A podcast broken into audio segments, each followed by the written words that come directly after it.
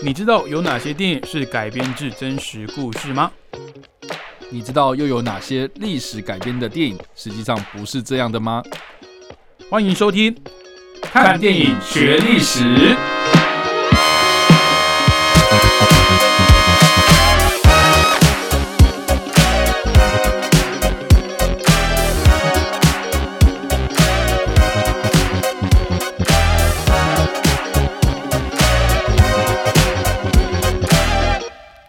各位听众朋友，大家好，欢迎继续收听汉声广播电台。您现在收听的节目是每个礼拜五早上七点半到八点的《看电影学历史》，我是主持人伟杰。我是主持人叉叉 Y。那刚刚听到的歌曲呢，是猫王的作品《Jailhouse Rock》监狱摇滚，也是在猫王作品里面我非常喜欢的一首歌哦。那如果你是听这个 p a c k a g e 的听众朋友，因为版权的关系了，所以歌曲只能在广播上来 来放送哦。嗯，那为什么今天会特别放猫王的歌哦？因为今天要讲的历史事件呢，就是跟猫王有关啦。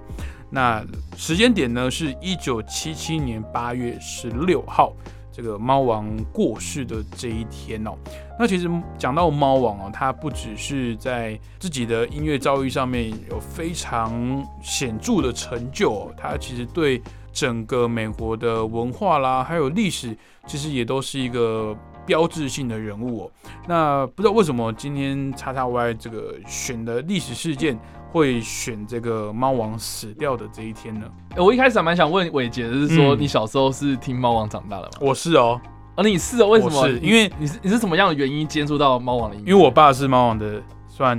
乐哎、那叫什么 粉丝啊？乐迷乐迷粉丝，我还记得他有一张这个、呃精选集，然后他的那个封面是就是那种国际邮件的这个封面，然后就是猫网的、呃这个 collection 这样子。OK，然后我爸就是因为要有 A 面 B 面嘛，然后我爸就是会一直在车上重复放，然后我就觉得我天哪！你说 A 面 B 面，现在年轻人会知道是什么东西我吗？我不给我去查，我不管，自己去想办法查。然后我我我们家以前有一台黑胶，OK 然后黑胶可以理解了吧？黑胶唱盘的 A 面跟 B 面，OK 正反面，OK，OK，就是，所以我爸那个时候就是台湾他可能就是五百，那西方的话他就是听猫王 OK 哦那他就是不管是这个黑胶啦，还是后来出了这个 CD，还是这种呃呃录音带哦，都有一些一些收藏在家里这样子，嗯然后也会在呃车上啊，或者是家里来来来播放这样子。所以小时候当然不知道猫王是谁，嗯。不知道他是何许人物，但是我会觉得他是一个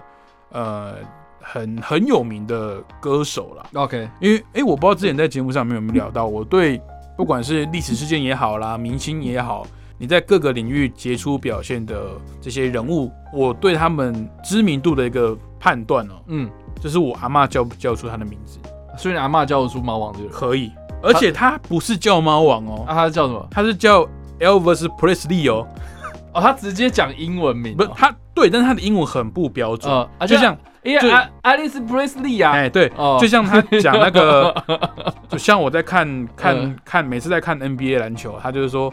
啊，这是那个 Michael Jordan 吗？我说不是啊，还有 Jordan 退休 盖顾啊，嗯。对他退休很久了这样子，所以其实我会觉得像 Michael Jordan 啊，或者是呃，他还叫得出 Michael Jackson 啊，啊哈，或者是像猫王哦 Elvis Presley 这类型哦这种等级的人物，我并不是要说一定要这样子才能很有名，只是对我来说是哇，连我阿妈这么少接触这些，连我阿嬷都知道，对，连我阿就就就就像你讲的，连我阿妈都知道，，OK，连我阿妈都认识你，而且我阿妈是可能比较少看电视啊，比较少看报纸啊，她就是跟我们生活一起，但是她还是会有可能接触到这些知名的人物，所以我觉得他们一定是一个呃很厉害的，至少在他的领域是一个嗯。很很很很著名的一号人物了。但是一直到长大之后才才慢慢去回去听哦，不管是呃用串流音乐啦，还是 YouTube 去找一些以前的表演片段或是 MV 哦，才发现哇。这个猫王呢，在乐坛上就可以说是一个传奇哦，一个传说般的存在哦。那再长大一点点之后呢，看了很多的电影作品啊，像是这个《阿甘正传》也好啦，嗯嗯嗯或者是很多其实很多作品，如果要去把呃美国的近代史哦去梳理一遍的话，就流行文化这一块，你不可能忽视猫王。嗯因为他对整个美国的近代史啊，还有他的音乐的成就跟表演的形式呢，绝对都是一个跨时代的标志人物哦。嗯哼哼，那你要不要改天把我介绍给你阿妈，这样我就有名。哦，还得叉叉歪啊！你要这样吗？没有，你的、你的、你的羞耻门槛已经降到这种程度就对了。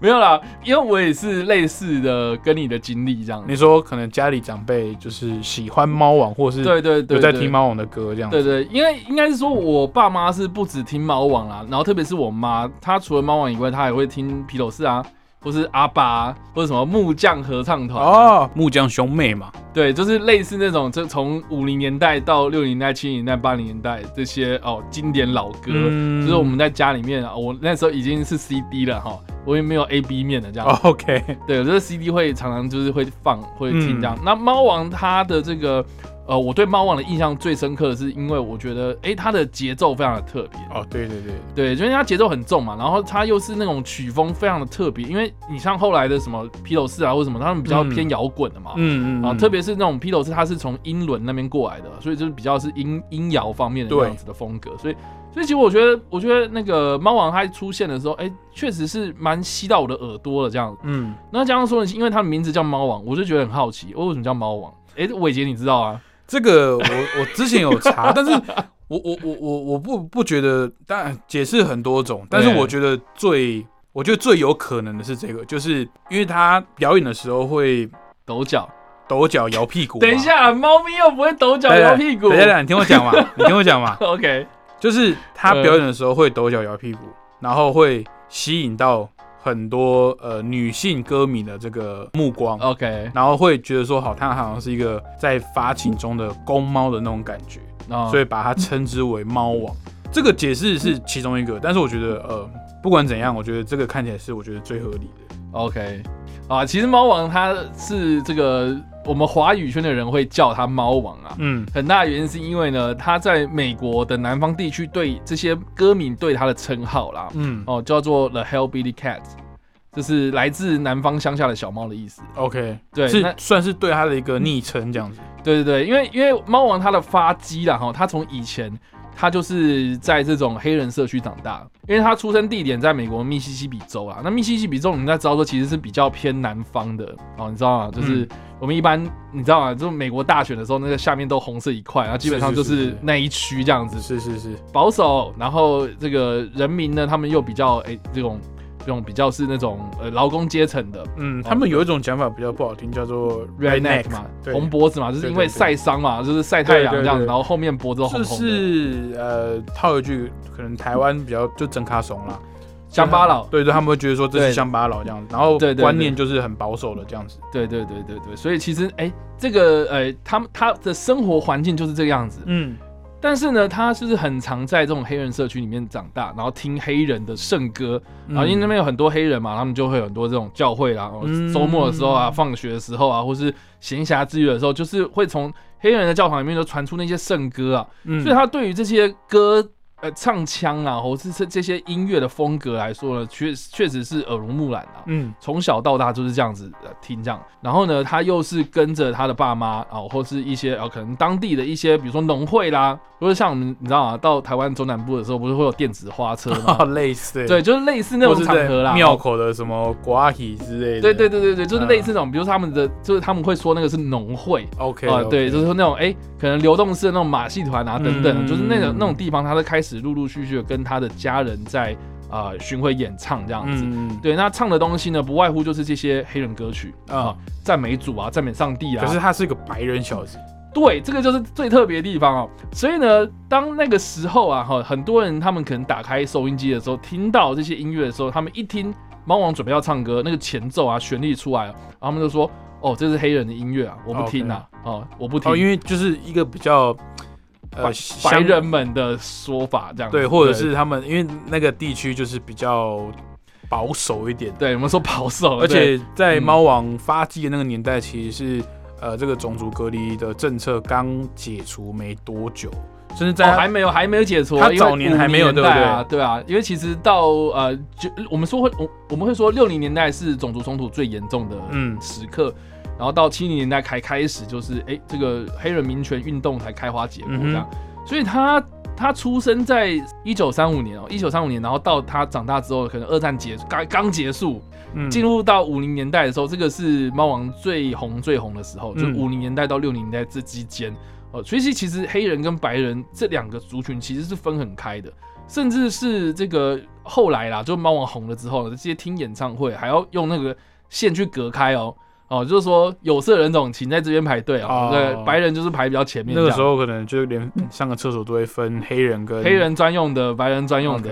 所以就这种这种情况之下，猫王他的音乐确实在某种程度上面是有点打破了，就是白人隔离这样子。对对，就是白人不会去碰黑人音乐，然后黑人的音乐好像也不屑被这个白人唱这样子哦。嗯，所以哎，一个。一个白人啊，一个白皮肤的青年会唱这种哎，结合摇滚乐又结合灵魂乐又结合这种黑人的那种非常非常道地的音乐哦，嗯。哦，这种去蓝调之类对蓝调啊等等这种东西把它结合起来哦，然后唱腔又非常的特别哦，所以其实猫王他那个时候的发迹哦，确实是在音乐的成就上面是一个很大的突破，嗯。再来呢，就是说，哎，刚刚伟杰其实有提到，就是说他表演的时候呢，哦，也会学这些黑人啊，哈，就是在那边摇摆。所以呢，呃，他最最最最出名的一个最大的特色就是呢，他会抖脚。对，呃，抖脚好像听起来很不雅哦，就是这种那个男抖穷女抖贱嘛。对，我们常不是讲说，哎，抖脚是这样，没有啊，他抖的脚是那种从屁股然后一路这样扭扭扭扭到了小腿这样子哦，就是他整个人在舞台上面呢，确实是。另外一种突破，对他的那个动作啊，是那个时候没有人会这样做的啊。就是说，当时大家在上台演唱的时候，可能就是哎，非常的正襟危坐，嗯，对，就是好端端哎，就是站得非常直，非常挺，然后弹吉他，然后演唱。就你说你有伴舞是后面伴舞的在跳啊，可是你可能就顶多跟着左右这样晃而已，不至于到像猫王跳成那么夸张啊。对，而且猫王也蛮有趣，就是说呢，因为你上半身要唱歌，然后你又要弹吉他，那当然他动的就是动他的下半身嘛。对 啊，所以说他的下体的部分啊，哦，或者是他的腿啊，哦，整个都是动的非常非常的多了。所以当时有很多的女性呐，哈，女性粉丝们看到的时候就是为之疯狂啊，因为他的唱腔很好，然后这个音乐又很动人，嗯，然后他的这个。他的歌声也都是很棒的，然后他的动作呢又非常非常的性感，这样，嗯，所以就造成当时很多女性观众们的轰动。所以其实呢，当时有很多的这个呃电视台啦，或者是这些广广播节目们哦，就是有去邀请他来上节目啊，唱歌这样。然后呢，最有名的一件事情就是说呢，因为他的这个哈。摇摆的动作呢，哦，实在是太有争议了，在当时保守民风啦，哈，嗯，当然会我们现在看都是觉得没什么，但是当时确实看到的时候会觉得说，好像尬拍人家短谁啊那样，哦，所以很多的这个电视台的高层们呢，就有下令，就是说呢，哎，你们要邀这个 Elvis Presley 嘛，然后来上节目没问题哈，但是呢，你们那个摄影机拍摄只能拍他的上半身这样，哦，就是因为觉得透过。电视这个呃有线电视这个平台不能传播他们所谓这种不雅的动作啦。对对对，所以呢，哎，你越近啊，猫王就越红嘛。嗯，所以呢，这个我刚刚说嘛，猫王它最红最红的时刻，其实是在五零年代到六零年代之间那猫王它有中间一度中断它的演艺生涯哦，啊，就是因为第一个就是因为它太那个了哦，太招摇了。嗯，哦，所以就是很多地方就是要教。要要他就是你不能这个不能那个这样，嗯，然后到最后呢，哎，猫王还打破这些规定哦。那我刚刚有提到，就是猫王它最红的时候呢，就是在五零年代到六零年代之间嘛，嗯，那在五零年代的末期，在一九五六年的十月的时候呢，猫王他演的他的第一部作品，他跨足了电影圈哦，这个这部片呢非常的有名，叫做《Me Tender》铁汉柔情。就是猫王其中一首歌嘛，这个伟杰一听到就一直狂摇头，哎，狂点头啊，对啊，就是知道说哦，这个就是猫王非常具有代表性的歌曲这样。嗯，结果呢，到了两年之后呢，他因为哦种种的这些 争议哦，所以呢被征召入伍了。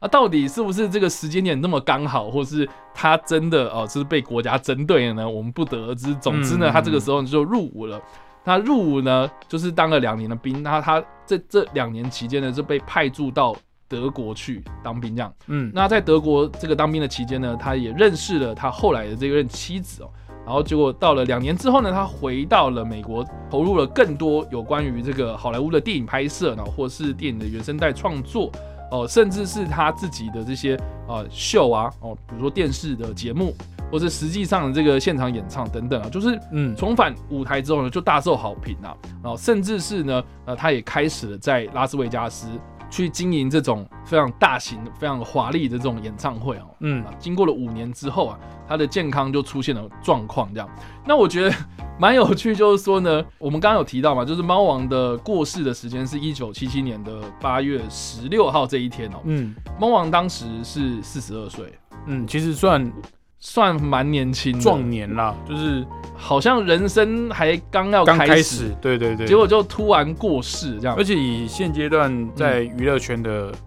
呃平均年龄来讲，其实四十二岁并不是一个老的年纪啊，对啊，好像还可以再更做更多事情。对啊对啊，但是如果你现在回去看猫王的一些记录影片，哦，就是啊，反正 YouTube 上面你都可以查，就是猫王晚年的样子，你会觉得就是这个是同一个人吗？就是他的这，身材有点走走样了，体态啦，或是他整个人的说话方式、行为等等，你就会觉得说，哎、这个人好像处在一种精神不是这么好的一个状态。嗯，然后这个刚刚我们提到体态的部分，就是他发福，发福的非常严重，变很胖。嗯啊很大的原因是因为呢，他在晚年的时候呢，他的饮食啦，哈，饮食习惯都是比较属于高热量，嗯汉堡、薯条、可乐这种东西哦，大家就是，哎，这个他就是很常吃这种高油脂的东西，这样，所以嗯让他身材走样。再加上说呢，其实猫王他一直长期有在服用一些药物哦，啊，嗯基本上呢，就是因为他这个发胖嘛，所以就是有这种心血管疾病的这些呃生理呃生理上面的这个疾病上面的用药。嗯啊，除了生理上面，它还有一些心理疾病啊，比如说有忧郁啊，有一些抑郁的一些药物，它也有长期在服用这样。嗯所以呢，呃，有些人会认为是说，哎，他会不会是因为他的这个服药的关系，或者他自己本身身体状况的不好的关系哦，嗯，所以猝死这样。就过量这样，，对，这就过量。但是根据法医啦或者检调单位的说法啦，他是死于药物滥用啊，就是嗯服药过量这样子。嗯，啊，但是实际上是怎么样呢？我们也不得而知。只是我们知道说，就是四十二岁真的是太来的太突然。对，对，所以呢，我觉得蛮有趣，就是说我们今天要介绍的电影叫做《猫王艾维斯》嗯，啊，是今年刚上映的电影。我们好像第一次介绍历史事件，然后是是近期的电影这样子，对对对，这部片我我看完之后呢，真的是。唤醒了我小时候真的很多记忆啊，因为我就说嘛，小时候就是常常听那些 CD 长大，然后嗯猫王他做了哪些事情，然后什么的，就是常常听我爸妈说嘛。嗯然后后来我们在做这些啊历史资料的整理的时候，哎，确实也都是觉得说，哇，如果我在当年有看到猫王的在舞台上那样子活灵活现的样子的话，那嗯，我那该有多好那样。那结果这部片真的是完成我的梦想，这样，我是觉得说，哎，真的让我们感受到那个猫王的魅力何在，这样。就是算是过个干瘾这样子，对，那这样说，其实这个男主角啦，哈，我觉得他也是模仿的很到位。嗯，就是说，如果你有回去再看一些可能 YouTube 影片，这些幕后的一些花絮，对对，就是猫王他的讲话方式确实就是，哎、他揣摩的还蛮像的。嗯，我们有很多的乐迷嘛，常常会讲说，哎、猫王不是死掉，他只是回去了嘛。啊对，对，因为他可能是外星派来的这样，嗯 让他只是回到他的母星。因为他的歌迷对他的回忆好到觉得说他已经不受到这种凡人的 这种寿命的这种牵制了，这种约束了，就是反正就是嘿，不想要承认猫猫王真的死掉这样。对对对对，对对对，我觉得在猫王艾维斯啊，或者我们刚刚所提到的这个历史事件呢、我我们都可以知道说，其实猫王他过世的太突然，然后所以有很多的歌迷很不舍这样。嗯对，那所以才会说，哎、猫王只是回去了。那我觉得在《猫王艾维斯》这部片里面，他其实多多少少也有提到，就是说猫王他在晚年啊，或者他整个那个过往啊，他对于这个舞台的热爱，到最后面他过世哦，其实歌迷要付出某一种责任，这样子。嗯 对，就是说，因为我们常常要求这些偶像明星们哦，就是你在舞台上面就是要表演给我们看嘛。对对，然后这些艺人们呢、哦，他们也是靠这个吃饭嘛。然后，嗯但是我觉得最致命的就是说，他们也乐在其中啊。嗯，所以他们为了要去完成这些哦，可能你要说粉丝对的粉丝的要求啦，或是啊，我享受在那种掌声之中的那种快感。嗯所以呢，我常常就是会超出就是我常常会做出一些就是超出我体力能够负荷的一些，你要说工作量也好，或是我要做的一些表演，我要达到什么样的效果，所以我要做到什么样的事情，这样。嗯所以我觉得在《猫王艾维斯》这部片里面，他虽然是用一个后来其实争议蛮大的，他的其中一个经纪人，就是由汤姆汉克所饰演的这一位汤姆帕克上校啊，他自称自己是上校，嗯，但这个他们是没有军衔的。啊、这个等一下我们来讲。好总之呢，就是他是以这个经纪人的角度来回头看猫王他的过往，然后用这样的一个观点，然后用这个旁观者的观点，然后来看这个猫王的一生。这样，嗯我觉得就电影的观点来说的话，我觉得蛮特别的，嗯，因为它不是直接平铺直叙的在讲猫王的一生嘛。对，对，所以我觉得，诶，从这个角度来切入啊，其实呢，我们可以从这种歌迷的观点啊，歌迷的这种旁观者的视角来看这整件事情啊。有时候我们其实也可以借由这样的电影来反思，就是身为歌迷、身为粉丝啊，或是你有在崇拜某些人物的时候呢，我们应该要对我们自己的态度啦，哦，就是做什么样的调整。嗯，就是说我们不能去逼人家嘛，我们不能去哎、可能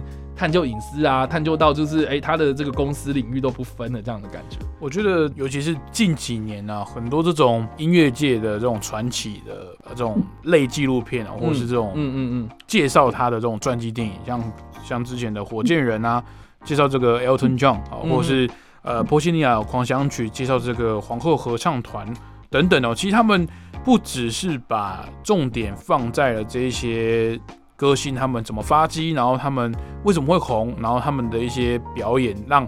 这些喜欢他们的歌迷去去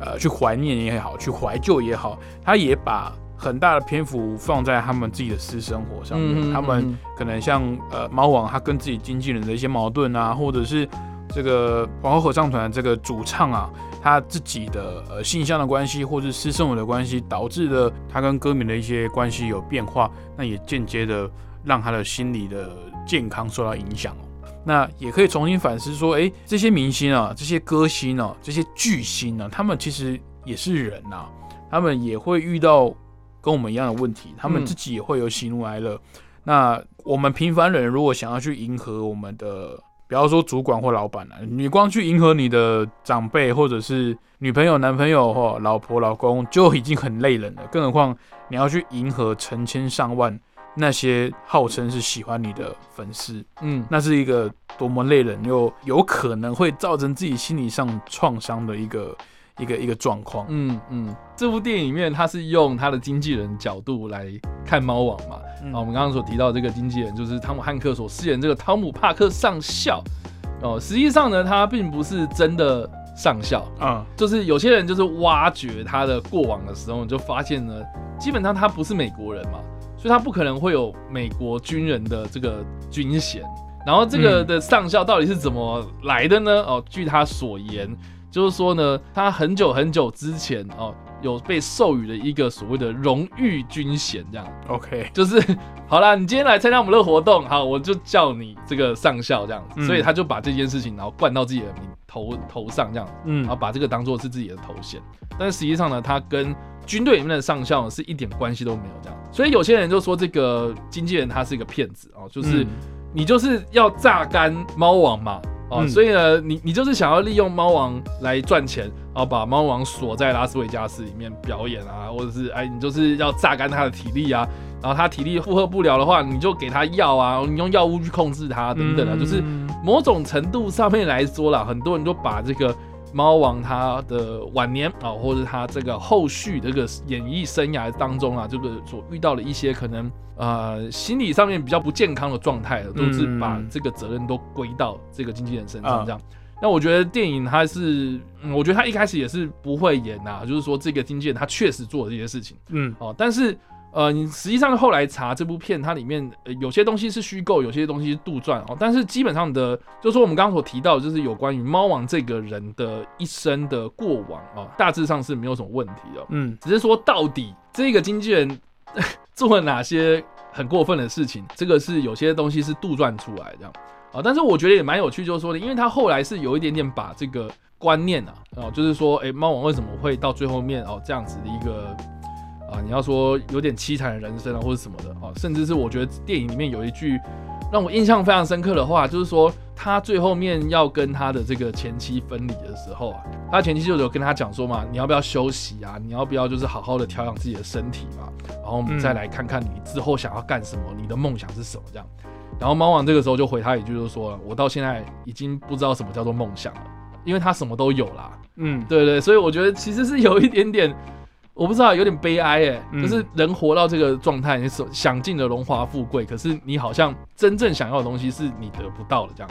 哦，为什么会这样子呢？哎呦，这个经纪人他有讲，他就是说，哎、你你你以为我很爱钱啊？我为什么？然后赚钱是我天经地义的事情啊？哎、可是呢，你们这些影迷们啊、歌迷们啊，你们要自己好好想一想啊，猫王为什么死掉？我觉得最大的原因呢，哦，就是因为呢，是他对你们这些人的爱，这样。嗯啊，，对，就是因为啊，你他爱你们啊，所以他才会强迫自己，强迫自己上台啦，哦用尽自己生命所有的力量，然后去唱歌，这样。我觉得这个是，嗯我觉得我来看这部片的时候，我觉得我非常感动的。对，就是我在看的过程的时候，哎、好像有一点在反省，就是不管是猫王啦，我觉得现在各个明星偶像，其实好像我们也要去思考这个问题。嗯，其实一部好的电影呢、我们走出来之后可能会一直讨论啊，一直去想到，哎、这部电影可能想要探讨什么东西。但是一部优秀的电影是可以走进观众的心里面的，嗯是会让你去反思自己是不是自己的生活上有没有什么做不够的地方，或是可以做更好的地方哦。那我觉得，当然了，猫王他确实是一个不折不扣的巨星哦，但他也承受了非常多我们一般人没有办法想象的一些压力啦。那我觉得这部作品呢，也非常写实的去呈现了这个部分。好，那我们今天所讲的历史事件呢，是一九七七年八月十六号，一代传奇巨星猫王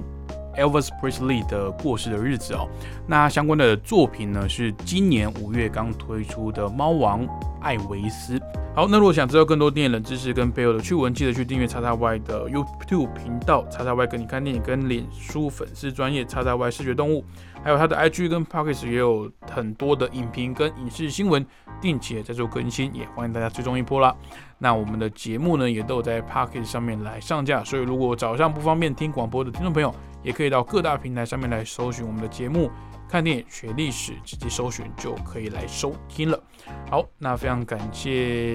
听众朋友的陪伴，我们下礼拜同一时间空中再会喽，拜拜。拜拜。